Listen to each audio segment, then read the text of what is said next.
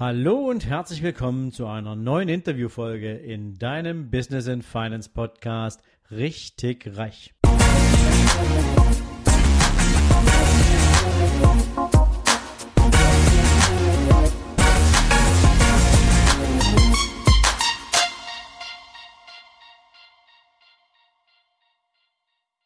Guten Morgen und herzlich willkommen zum zweiten Teil meines Interviews mit Gregor Gysi.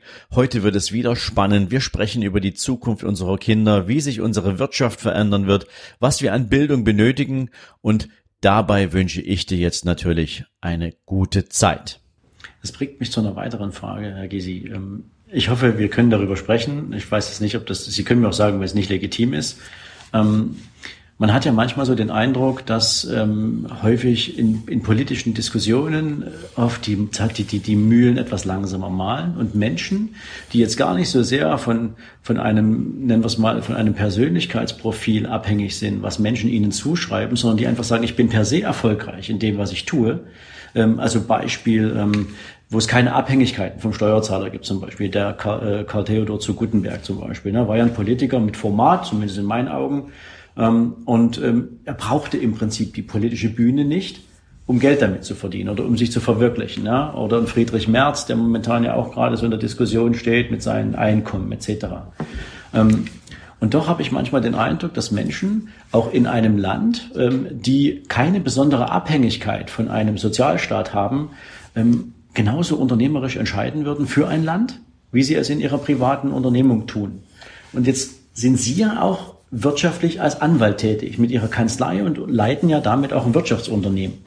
Ähm, und sehen Sie darin einen Widerspruch oder würden Sie sagen, man bräuchte mehr solche Menschen, die ja mit dem Blick für die Wirtschaftlichkeit eines Unternehmens auch politische Arbeit leisten?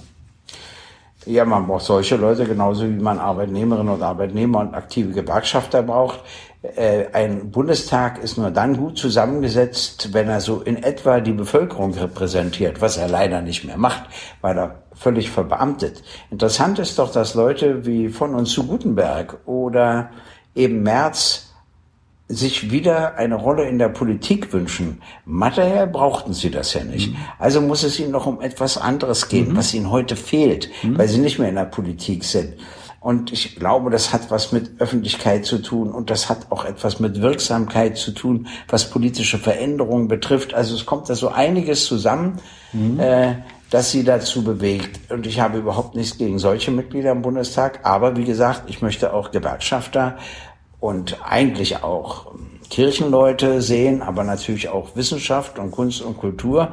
Und bestimmte Gruppen sind eben so gut wie gar nicht im Bundestag vertreten und die Beamtinnen und Beamten sind überdurchschnittlich vertreten. Das hat auch einen Grund. Wenn die nicht mehr gewählt werden, haben sie einen garantierten Rechtsanspruch auf Ausübung des gleichen Beamtenjobs, den sie verlassen haben, nachdem sie den Bundestag gewählt wurden. Die anderen natürlich nicht. Wenn als mhm. Rechtsarbeiter deine Praxis erstmal kaputt ist, ist sie kaputt. Und ob du die so schnell mhm. wieder aufgebaut bekommst. Das heißt, die Risiken bei anderen sind größer. Und das führt dann immer dazu. Hochinteressant ist so ein Parlament, äh, sagen wir mal 1949 und in der Zeit, wissen Sie, nach so einem gewaltigen Umbruch, nach der Nazi-Diktatur und dem Zweiten Weltkrieg, kommen eben ganz unterschiedliche Biografien zusammen. Ein Dregger, äh, der Offizier der Wehrmacht war. Und äh, ein Kiesinger, der eben in der NSDAP und Abteilungsleiter einem Nazi-Ministerium war und Wehner, der in der Immigration war und früher Kommunist war und dann Sozialdemokrat wurde. Und Willy Brandt, der antrat unter einem Decknamen, den er im Kampf gegen die Nazi-Diktatur bekommen hat. Und Strauß, der während der Nazi-Diktatur noch zu jung war, aber so irgendwie kräftig mitmischte und ja auch rhetorisch durchaus begabt war, egal mhm. was er jetzt gesagt hat. Und sowas fehlt den Leuten dann, diese Gegenüberstellung, diese unterschiedlichen Biografien. Und die entscheidende Kulturrevolution in der Bundesrepublik war die Wahl von Willy Brandt zum Bundeskanzler, weil das eine neue Ostpolitik, ein neues Verhältnis zur DDR ermöglicht hat und weil die Bevölkerung das erste Mal gesagt hat, mehrheitlich gut, wir wählen einen Mann, der gegen die Nazis gekämpft hat mhm. und nicht an ihrer Seite stand, war auch neu in der Bundesrepublik. Adenauer war auch kein Nazi, aber der war schon in Rente. Der war sozusagen mhm. Weder hat er gegen die Nazis gekämpft noch für sie gekämpft etc. War äh, durchaus kluger Kompromisskandidat, während ja in der DDR-Regierung fast nur Antifaschisten saßen, was wieder problematisch war, weil sie ja nicht die Mehrheit der Bevölkerung widerspiegelten. Also man kann das zwar ja. historisch rechtfertigen, aber ja. also all das muss man sehen und deshalb ist so ein Bundestag heute anders zusammengesetzt. Die individuelle Motivation äh, zu versuchen, in der ersten Reihe der Politik zu sein, die mag sehr unterschiedlich sein. Ein bisschen Eitelkeit wird immer auch eine Rolle spielen. Unbedingt. Aber eben auch der Wunsch, bestimmte Dinge zu verändern, bestimmte Dinge möglichst öffentlichkeitswirksam zu sagen und zu erklären. Naja, man, man hört ja auch häufig, dass das Thema ähm, die Frage nach Format, ja, Menschen mit Format, ja, wie Sie ja auch einer sind, ja, Sie haben sich ja nie irgendwie einengen lassen oder irgendwie den Mund verbieten lassen. Ähm, dass davon zu wenig da ist. Das erinnert mich auch so ein bisschen, als wir vorhin den Vergleich zum Thema Leistungssport hatten, ja, mhm. so dass mal irgendjemand gesagt hat, in der deutschen Nationalmannschaft gibt es nur noch Ja-Sager, da gibt es keinen mehr, der aufsteht, keine echten Typen mehr. Und man, man könnte ja trotzdem ein bisschen den Eindruck gewinnen, dass wir von was das Thema Entscheidungsfreude betrifft, auf unterschiedlichstem Niveau, also egal, ob das jetzt ähm, ja den, eher die soziale Komponente ist oder ob das eher eine unternehmerfreundliche Komponente ist, dass wir da nicht wirklich vorwärts kommen. Ja, das stimmt. Das ähm, liegt aber daran, dass die dritte große Koalition eine zu viel ist. Und die verpflichten sich irgendwie zum Stillstand. Und das ist das, was wir uns überhaupt nicht leisten können. Äh, wir stehen vor großen Herausforderungen weltweit und auch in Europa. Und die werden nicht angegangen weil Sie gerade von Herausforderungen sprechen. Ja? Ich schaue mal so, mein Sohn, der ist jetzt gerade 15 Jahre alt. Und wenn ich mir so anschaue, was, wie er in der Schule auf das Leben vorbereitet wird, also wirklich aufs Leben. Natürlich habe ich als Vater auch meine Aufgabe, meine Verpflichtung. Aber so diese, diese erzieherisch begleitenden, nennen wir es mal, so, so, so Bausteine, die die Jugend aufs Leben vorbereiten, die sind ja heute in dieser Zeit eines extrem schnellen Wandels ein paar ganz andere als noch vor 20, 30 Jahren und trotzdem unterrichten wir natürlich immer noch dasselbe System. Naja, also erstens haben wir 16 Bundesländer und deshalb 16 verschiedene Schulsysteme. Das mag ja zur Zeit der Postkutschen noch ein gewisser Fortschritt gewesen sein, mhm. aber mit dem 21. Jahrhundert hat das nun gar nichts mehr zu tun. Das ist das eine. Ja. Das zweite ist, dass die Weiterbildung eine immer größere Rolle spielt. Und die müssen Weiterbildung muss auch in den Tarifverträgen verankert werden. Und zwar sowohl, dass die Arbeitgeber sie finanzieren, aber auch, dass Arbeitnehmerinnen und Arbeitnehmer verpflichtet sind, an der Weiterbildung teilzunehmen. Das weiß heute fast jeder im technischen Beruf, aber das gilt natürlich auch für Lehrerinnen und Lehrer, für Erzieherinnen und Erzieher und für andere. Auch das müssen wir endlich begreifen.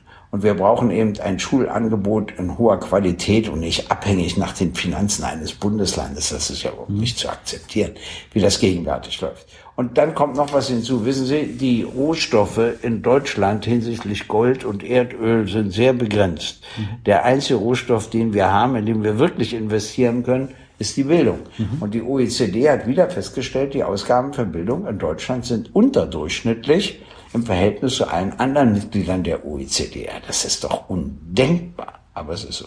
Im Land der Dichter und Denker. Ne? Ja. Also in einem Land, wo Innovation eigentlich über viele Jahrzehnte großgeschrieben wurde. Ich würde noch mal Sie ganz, sehen das ja, ja, jetzt auch bei Stuttgart 21 und leider muss ich ja sagen auch beim BER, dass das Versagen großgeschrieben wird.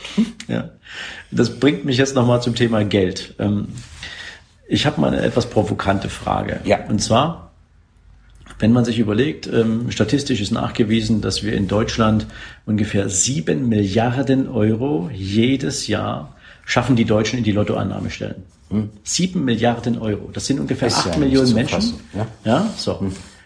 Jetzt fließt ja, man, man kann ja offen ansprechen, die Hälfte der Einnahmen aus den Lottoannahmestellen fließt ja in den Staatshaushalt, beziehungsweise in den Länderhaushalt. Ähm, und, und deshalb wird sich keiner abschaffen. Ja, und, und, so einfach ist. Ja, ja, und, und Menschen haben ja im Prinzip ähm, das Prinzip Hoffnung damit verbunden. Ja? Also es wird ja hochgehalten, es wird genährt. Jetzt haben wir allerdings die, die, die eine andere Statistik, ähm, gerade vom deutschen von der, von, der, von der Deutschen Bundesbank veröffentlicht, dass 38 Prozent der Menschen in Deutschland tatsächlich investiv tätig sind, also sich mit Aktien und Immobilien beschäftigen, während der weltweite Durchschnitt der Industrienation bei 55 Prozent liegt.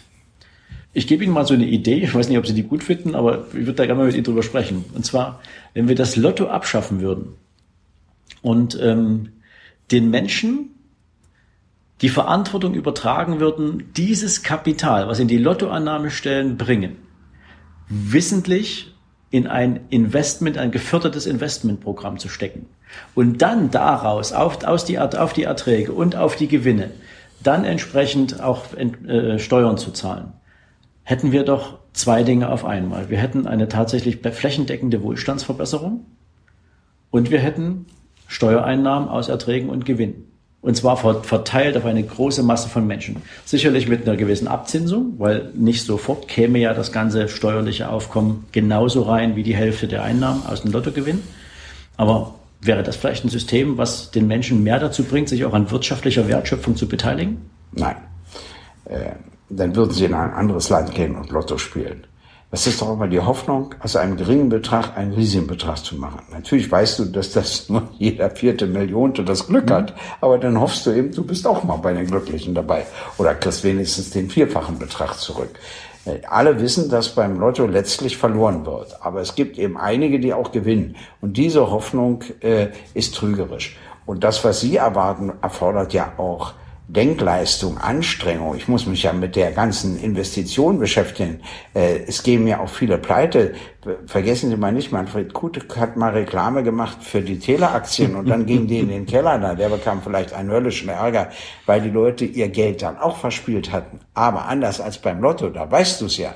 Du spielst und sagst, es kann sein, dass ich nicht gewinne, dann mhm. ist es weg. Aber dort denkst du ja, du machst wirklich etwas Sinnvolles. Du bezahlst irgendwie die Post und Telekommunikation und dann kriegst du das eben mit Gewinn wieder zurück. Und das Ganze ist im Kapitalismus ja so strukturiert, dass du manchmal einen riesigen Gewinn hast und manchmal riesige Verluste.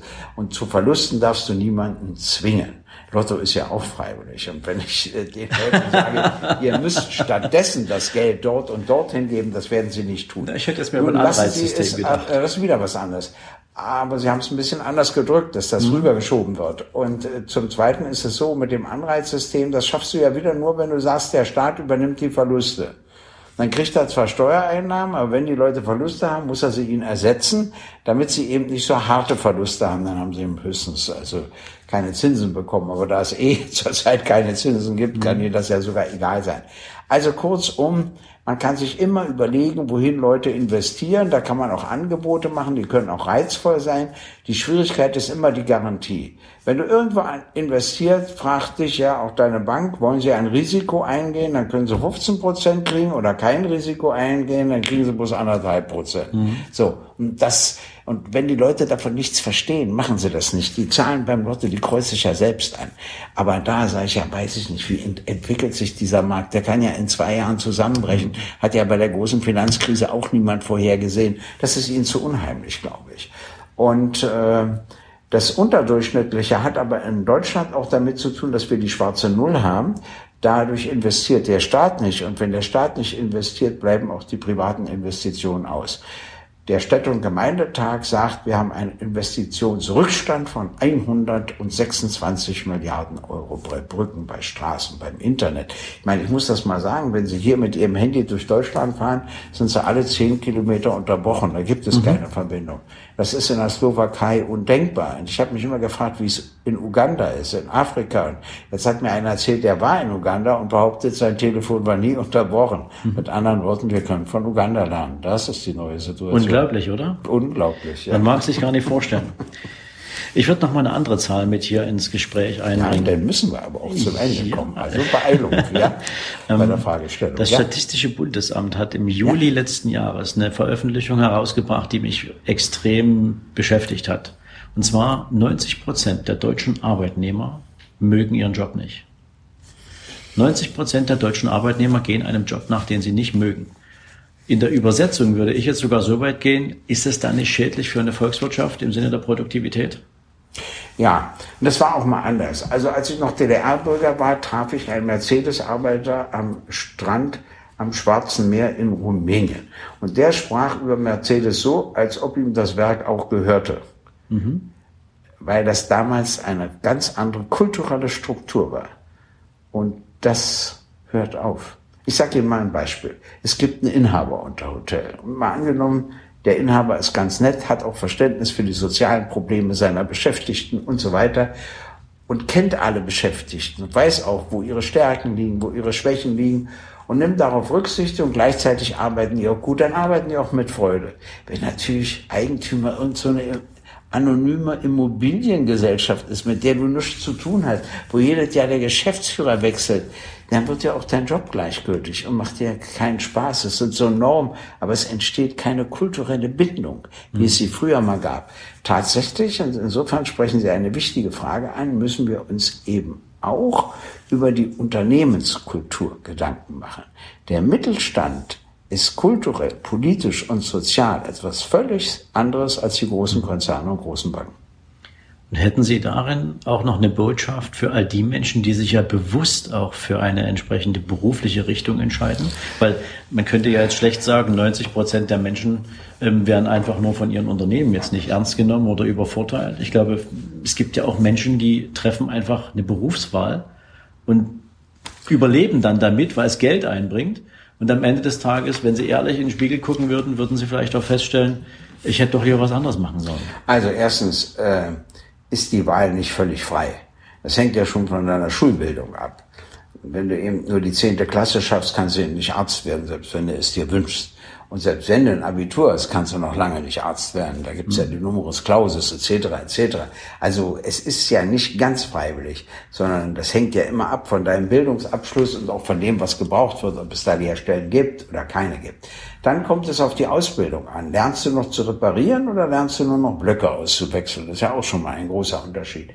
Und dann weißt du ja, wenn du dich für eine Ausbildung entscheidest, noch nicht in welches Unternehmen du kommst. Ich kenne natürlich auch viele, denen macht ihr Job Spaß. Bloß, was die führenden Politiker unterschätzen, ist, so wachst du nicht auf.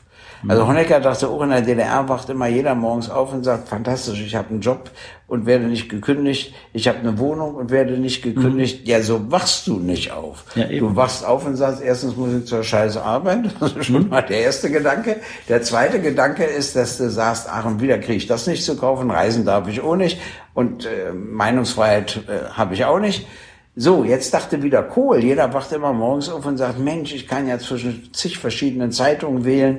Ich könnte, wenn ich das Geld und Urlaub hätte, auch reisen. Ja, so wachen die Leute nicht auf. Sie wachen jetzt auf und sagen, ja, ich weiß nicht, wird meine Wohnung gekündigt, kriege ich schon wieder eine Mietsteigerung, ist mein Job gefährdet. Wissen Sie, wir Menschen sind nicht so, dass wir schätzen, was wir haben, sondern uns stört das, was wir nicht haben. Mhm. Und wenn wir es haben, gewöhnen wir uns so dran, dass wir es nach einer Weile nicht mehr schätzen. Wir schätzen es erst wieder, wenn wir es verlieren. So ist mhm. der Mensch nun mal konstruiert. Damit müssen wir beide leben. Hm? Und ja. dann gibt's optimistischere Typen, zu denen ich gehöre, und weniger optimistische Typen. Ja. Mich stört auch morgens, wenn ich aufwache und ich weiß, ich habe heute acht verschiedene Termine. Trotzdem finde ich ja den Job, den ich mache, gut und interessant und will ihn ja auch nicht meiden. Ich könnte ja versuchen, von der Rente zu leben. Mache ich ja nicht. Und ich finde sehr gut, dass Sie sich auch auf den Termin heute gefreut haben. also insofern äh, ist da ja wieder was Gutes dran.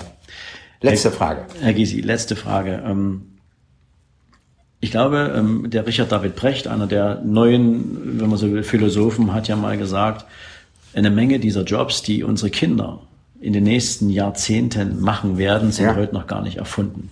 Ja. Und ähm, eine Menge der Industrialisierung werden wir abgeben an Robotertechnik etc. Also wir werden viel mehr auch geistigen Freiraum dafür haben und brauchen, die Schäden, die wir in der Industrialisierungszeit angerichtet haben, auf diesem Planeten wieder zu reparieren wieder in Ordnung zu bringen. Man sieht ja jetzt schon mit diesen ganzen Freitagsdemonstrationen, eine Jugend fängt an, sich zu formieren.